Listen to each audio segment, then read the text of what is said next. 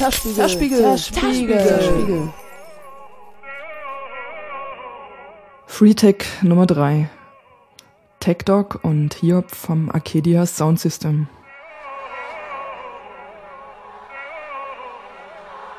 Das ist der dritte Teil einer kleinen Serie innerhalb des Zerspiegels, die sich mit Geschichte und Gegenwart des Free Techno beschäftigt. Geschichte vermittelt sich nicht von selbst, Geschichte will erzählt werden. Und so erzählen zwei Protagonisten der Dresdner Freetech-Szene, TechDoc und Hiob. Sie sind aktiv beim Arcadia Soundsystem. Sie erzählen erst einmal von ihren Aktivitäten seit Mitte der Nullerjahre und beschreiben damit einen Teil der Dresdner Geschichte des Free Techno. Und damit kommen sie schnell dazu, über die Repressionen zu sprechen, die die Szene durch die Polizei erfahren hat.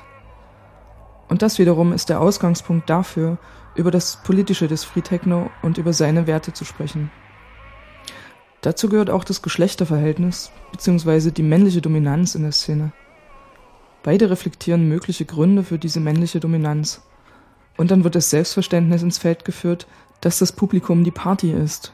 Sprich, dass das Publikum auch Verantwortung für den Verlauf der Party hat und inwiefern das ein Freiraum ist, der verteidigt werden muss. Es geht darum, sexistische Übergriffe abzuwehren sowie die Anwesenheit von Nazis. Aber wie kann das Publikum im Sinn dieser Free-Techno-Ideale zur Partizipation motiviert werden? Im Verlauf der Diskussion ergibt sich ein Zusammenhang von mehreren komplex wirkenden Faktoren. Es ist der Zusammenhang zwischen Illegalität, Polizeigewalt, Facebook, der Unmöglichkeit, die Free-Techno-Ideale dem Publikum zu vermitteln und der Diversität des Publikums, also der Zusammensetzung des Publikums. TechDoc und Hiob reflektieren, inwieweit dieses Geflecht aus Faktoren den Verlauf der Party und die Stimmung dort beeinflussen.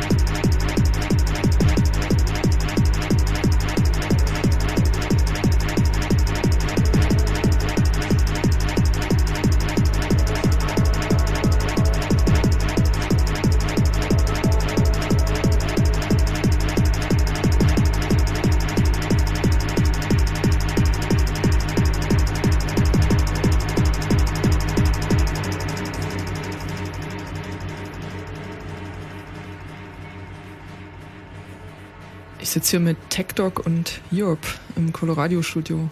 Hallo. Hallo. Hi.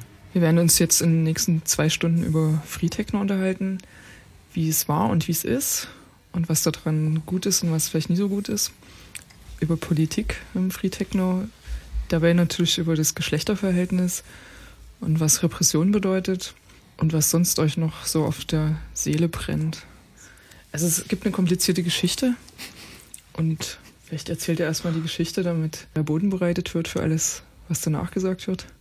Wir haben angefangen damals aufzulegen äh, kommerziell, haben uns irgendwann entschieden, ähm, nicht kommerzielle Partys zu machen, haben dann, es muss um 2005 rum gewesen sein, altes Abbruchgelände auf dem Schützenplatz, äh, naja, nicht zu besetzen. Wir waren da freundlich geduldet und haben da eine Location draus gebaut. Da haben wir uns damals elektronischer Widerstand genannt sind dann aus irgendwelchen Gründen zu Protec fusioniert mit anderen Leuten und äh, irgendwann bin ich dann alleine zu Arcadia fusioniert. Genau, also würde ich jetzt auch so sagen. Ja. Genau. Also von meiner Seite ist jetzt einfach so, dass äh, ich äh, von Anbeginn mit Arcadia verbandelt bin und äh, früher oder später dann auf den Hiob getroffen bin und wir das jetzt zusammen machen unter Arcadia. Und war das dann auch so Mitte der Nullerjahre? Wo wir aufeinander getroffen sind, wird so 2006, 2007 gewesen sein, ja. Würde ich auch sagen, ja. ja. Und was habt ihr da vorher so für Musik aufgelegt? Also ich selber komme aus, ich sag mal, dieser Konsumenten, Konsumentenrichtung ähm, bunter Gemüsegarten, dann hin zum Hip-Hop, Drum and Bass, dann Techno und ähm, mit dem Selbstauflegen habe ich angefangen mit Drum and Bass und äh, mit dem Kontakt mit der Free Techno-Szene dann natürlich auch die Techno-Schiene bedient, sozusagen. Ja. Und du? Äh, ich komme eigentlich aus dem Punkrock, habe dann durch einen Schulfreund Trambes kennengelernt, habe dann angefangen Trambes aufzulegen, bin dann ein bisschen in den Jungle gewechselt und mittlerweile mache ich eigentlich wieder Trambes und ein bisschen Ragatec. Und das sind dann die Styles, die ihr auch vorher in kommerziellen Clubs aufgelegt habt in Dresden, von denen ihr euch dann abgewandt habt? Ja, teils, teils. Also wir legen schon noch in kommerziellen Clubs beide auf, würde ich sagen, ab und zu. Ja, in letzter Zeit häufiger fast. Häufiger ja. wieder, ne? Ja, ja. würde ich auch so sagen. Ähm, ja, es ist jetzt auch, äh, die Clubreite ist jetzt auch ein bisschen anders als vor zehn Jahren, würde ich sagen. Ne? Mhm. Ähm, also zu, zu meiner Person ist es jetzt so, dass äh, ich auf jeden Fall angefangen habe, auf Free Parties zu spielen. So einfach aus dem Grund auch heraus, dass es so ziemlich der einzige Ort war, wo man mich hören wollte. Also letztendlich haben wir die auch selber organisiert, also. ne? Und ja, diese Clubgeschichte, die kam dann auf jeden Fall später, wenn man so ein bisschen bekannter wurde und dann doch mal eingeladen wurde. Zumal äh, früher wirklich kommerzielle Clubs in dem Genre nicht existent waren. Das gibt es ja jetzt auch erst seit dem Sektor in Dresden. Ja, und ein TBA. Jetzt heutzutage auch das TBA noch, genau. Ja, vorher spielte das eigentlich kaum eine Rolle. So die Clubgeschichte von meiner Seite her. Ich weiß nicht, wie es bei dir genau war. Ja, doch bei mir was anderes. Ich habe kommerziell angefangen, habe dann aber ziemlich schnell äh, wieder zum Unkommerziellen gewechselt, äh, weil es mir persönlich vom Umfeld und der Art und Weise äh, besser gefiel. Du wolltest sozusagen DJ werden als Beruf? Nee, gar nicht. Ich habe zu dem Zeitpunkt angefangen zu studieren und habe das eigentlich äh, mit Freunden so hobbymäßig gemacht, aber über Kontakte dann immer mal aus Versehen aufgelegt. Okay, also wenn wir jetzt erstmal noch in der Geschichte ein bisschen bleiben, beim Schützenplatz, oder vielleicht kannst du das, Job, nochmal für das Publikum so ein bisschen ausmalen, wie sich das angefühlt hat dort. Also ich kann dazu noch sagen, das ist ein Areal wirklich direkt mitten an der Stadt, was wahrscheinlich so ein Industrieding vorher gewesen ist und wo jetzt Eigentumswohnungen stehen, also ziemlich stylisch und teuer. Und damals war das wahrscheinlich schon leer und da seid ihr dann rein in den Keller, oder? Ja, wir hatten den großen Luxus, dass wir die Eigentümer über drei Ecken so ein bisschen kannten. Wir kannten eine Tochter der Eigentümer. Und nach der Flut war dieses Ding wahnsinnig geschädigt und äh, es war denen zu dem Zeitpunkt völlig egal. Und äh, es hat angefangen, dass die äh, Tochter der Eigentümer eine Geburtstagsparty machen wollte und wir dann irgendwann beschlossen haben, ach komm, wir hacken da paar Wände raus und äh, entfernen den Klärschlamm. Das hat sich dann so so einer äh, Monatsaktion irgendwie äh, entwickelt.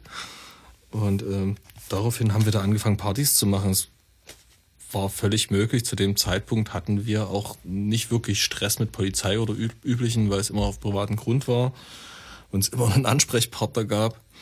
Ähm, das hat sich dann verselbstständigt, dann haben auch andere Leute da angefangen, Partys zu machen. Wir haben uns dann irgendwann zurückgezogen. Wir waren übrigens auch welche von denen, die dann dort Partys gemacht haben. ich glaube, da haben wir uns auch so ein bisschen in der Zeit ja, kennengelernt. Ich denke, ja. ja. Ich weiß nur, dass es die erste Free Party war, wo richtig ein Preco-Flow da war. Das hat mich sehr gefreut damals. Ja, stimmt. Wir haben damals Preco noch gemacht. Stimmt. Ich erinnere mich dunkel. Das war damals modern. Ja, da waren noch richtig viele Leute zum Preco da. Also, also im, im Underground des Undergrounds wahrscheinlich. Stimmt. Das war auch eine Nische im Underground. Wie seid ihr dann weitergewachsen oder wie habt ihr weitergemacht mit Partys? Nachdem Schützenplatz sozusagen von anderen übernommen wurde? Ja, wir selbst haben uns dann damals im AZ Conny zum Protec Soundsystem zusammengeführt, weil wir durch Verwandtschaft von äh, Menschen, die bei uns dann mitgemacht haben, auch an Anlage kamen und ähm, haben dann weiter angefangen mit Free Partys. Ähm, äh, ja, an der Heide vor allem. Bei uns war das damals so ein politischer Anspruch sicherlich auch und äh, aber es, das hat sich schon eine Gruppe gefunden, die sich vorher alle kannten über Netzwerke. Also nicht nur Schützenplatz, sondern speziell AZ Conny war da ein großes Thema zu dem Zeitpunkt. Und ihr habt auch Partys gemacht im AZ Conny, wo man für wenig Geld reingekommen ist? Ja, wir hatten damals vor allem halt den Anspruch, dass man sagt halt, äh, wir möchten prinzipiell jeden auf der Party haben. Zu heutigen Preisen war das recht liberal. So eine normale Tür hat da um die 6 Euro gekostet, glaube ich. Ähm, das ist, heutzutage geht das, glaube ich, bis 10, 12 Euro hoch in kommerziellen Clubs. Aber wir hatten damals schon den Anspruch, dass wir gesagt haben, wir feiern schon eher nicht wegen des Geldbeutels miteinander, sondern äh, wollen halt schon ganz gern, dass jeder prinzipiell kommen kann. In meiner Erinnerung waren das dann auch immer noch Drum-Bass-Partys, aber ihr seid irgendwann zum Techno übergegangen, oder? Teils, teils, weil diese, bei den Gründungsmitgliedern äh, sowohl Drum-Bass-Leute als auch Hardtech-Leute dabei waren also teilweise auch Jungle, teilweise auch Precore. Wir haben versucht, das eigentlich ziemlich breit zu ziehen zu dem Zeitpunkt. Was in meiner Wahrnehmung was ziemlich Besonderes war, weil ich kannte vorher auf so Free-Partys eigentlich nur Hard Techno. Mhm. Und ab und zu mal vielleicht auch so ein bisschen Chanson-mäßig. in Ausnahmefällen zu bestimmten Tageszeiten. Ja. Aber eigentlich sonst nur Hard Techno. Und das ja, kann, kann ich eigentlich auch bestätigen. Ja. Also so, stark. Zumindest das, ich weiß nicht, wie man es nennt, das Hauptgenre war auf jeden Fall harte Techno, ja. Und äh, ja, auf jeden Fall die Musikrichtung von Protec damals, die war auf jeden Fall eher ungewöhnlich sozusagen. Also, also an sich natürlich gängige Genres, aber in der Szene hier in Dresden zumindest äh, selten gehört. Äh, ich weiß es nicht, wie du das siehst. Äh, kam jetzt auch nicht immer unbedingt so gut an. Also die Leute mussten sich erstmal dran gewöhnen, so, wenn ich mich recht entsinne. Ja, teilweise also wir mussten das zu bestimmten Zeiten machen am Anfang. Das war, das, äh, da haben wir sehr gelernt, dass man halt spätestens um zwei völlig Hardsex spielen sollte, sonst gehen da teilweise Leute. Ne, äh, obwohl da sehr viele Leute zu dem Zeitpunkt da waren bei den Free Partys, das muss man wirklich sagen. Äh, jetzt im Vergleich zu jetzt, da waren ja teilweise 800 Leute im Wald. Das war schon ziemlich heftig zu der Zeit. Aber man musste da schon ein bisschen gucken. Also man konnte nicht bis um vier Trambes spielen. Das war technisch unmöglich. Einfach weil das Publikum dann gegangen ist. Ja, ich glaube, die Leute kamen mit einer gewissen Erwartungshaltung dahin und mussten sich da auch so ein bisschen, also Prächor zum Main Act zu spielen auf einer Free Party war schon vor zehn Jahren eine grenzwertige Sache. Hm. Also ich denke auch, da hat sich dann so eine, äh, ich weiß nicht, so eine äh, Erwartungshaltung dann angestaut, die dazu geführt hat, auf jeden Fall, dass man sich dann wahrscheinlich dem irgendwann auch gebeugt hat, wenn man ja, teils, teils. Man hat versucht, die Leute so ein bisschen zu erziehen. Das hat so, ja, manchmal geklappt, manchmal nicht so. Zur Vielfalt zu erziehen, zur stilistischen? Ja, mhm. also man hat ja immer versucht, auch Leute reinzuholen, hat Leute aufzulegen, was nicht, na, da die MK Ultras beispielsweise zum Beispiel, die ja eher so ein Breakbeat, Breakbeat, Jungle, Breakcore ineinander, ja. äh, die waren stilistisch da sehr, sehr offener zu dem Zeitpunkt auch als alle anderen Beteiligten. Mhm. Und ähm, also man hat dadurch positiverweise wirklich sein Publikum durchmischt. Das muss man echt sagen, ja. weil ähm, die Leute mit der Zeit, man hat das stark gemerkt, äh, mit einer anderen Erwartungshaltung auch an die Party rangegangen sind. Hm. Was haben die da erwartet?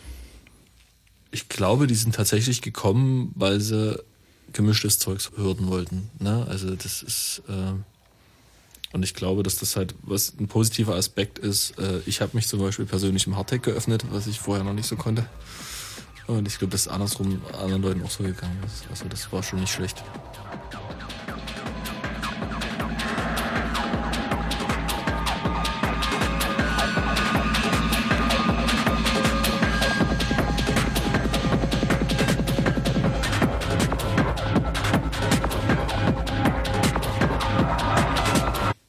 denke auch nicht, dass das nötig für Techno ist. Nee, auch wesentlich schöner, jemanden analog kennenzulernen, als über irgendein beknacktes Profilbild. Also, äh, ja. ist nicht meine Art von Freundschaften machen, auf jeden Fall.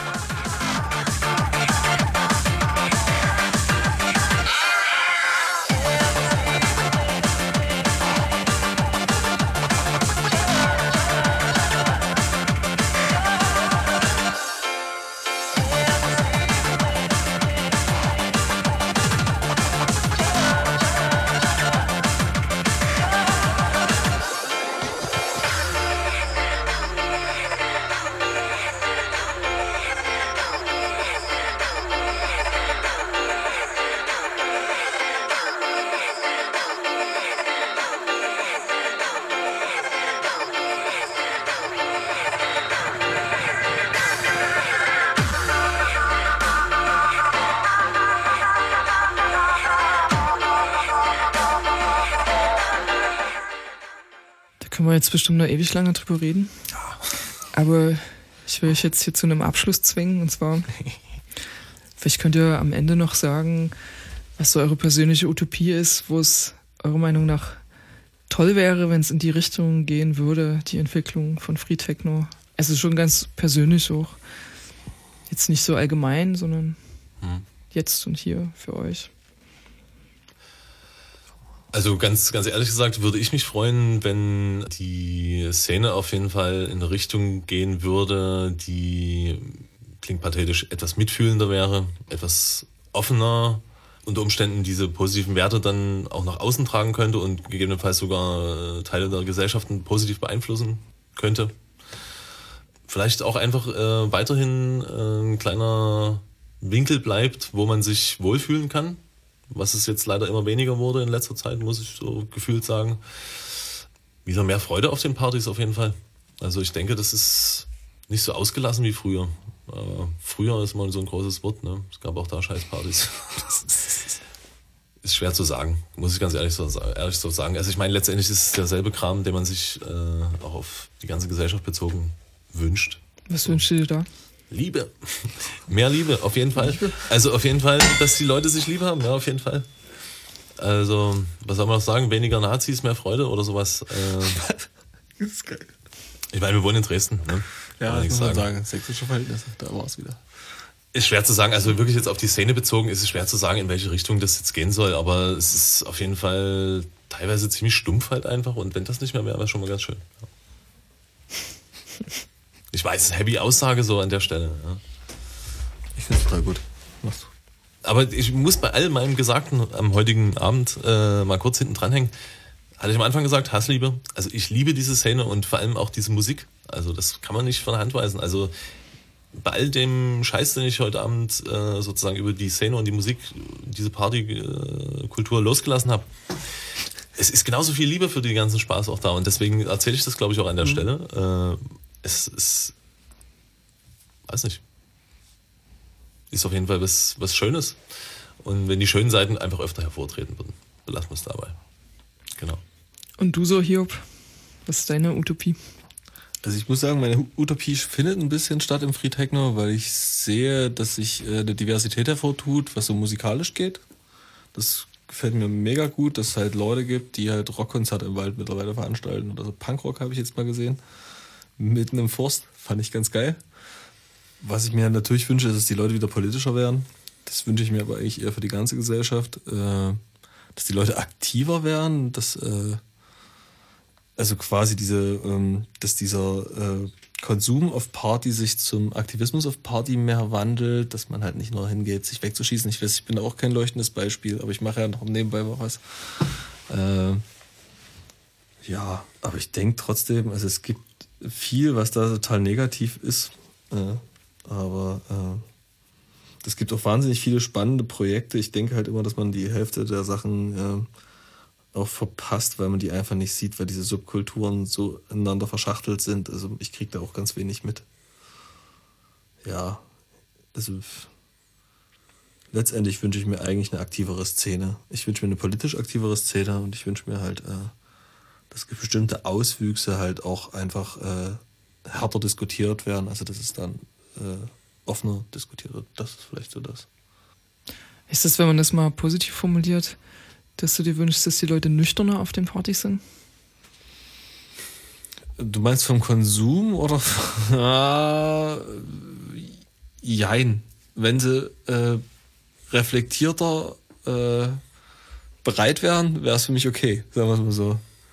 Also das, das ist es eigentlich nicht. Ich denke, dass es auch völlig okay ist, sich völlig wegzuschießen, wenn man sich in seinem Zustand da okay klarkriegt.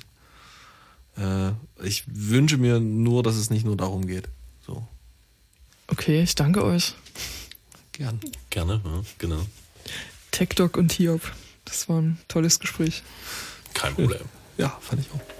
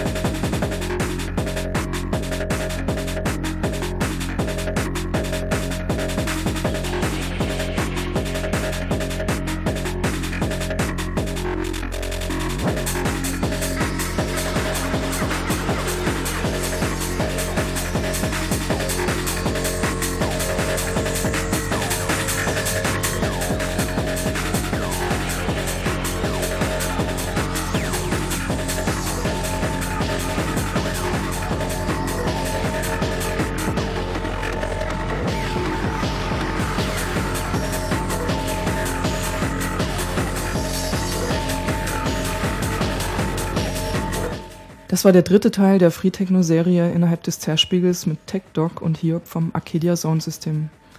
Den ersten Track der Sendung hat Tech Dog selbst produziert und der heißt Root Shit. Alles weitere sind DJ-Sets, die Tech Dog und Hiob auf dem tschechischen Technival Step Evolution aufgelegt haben.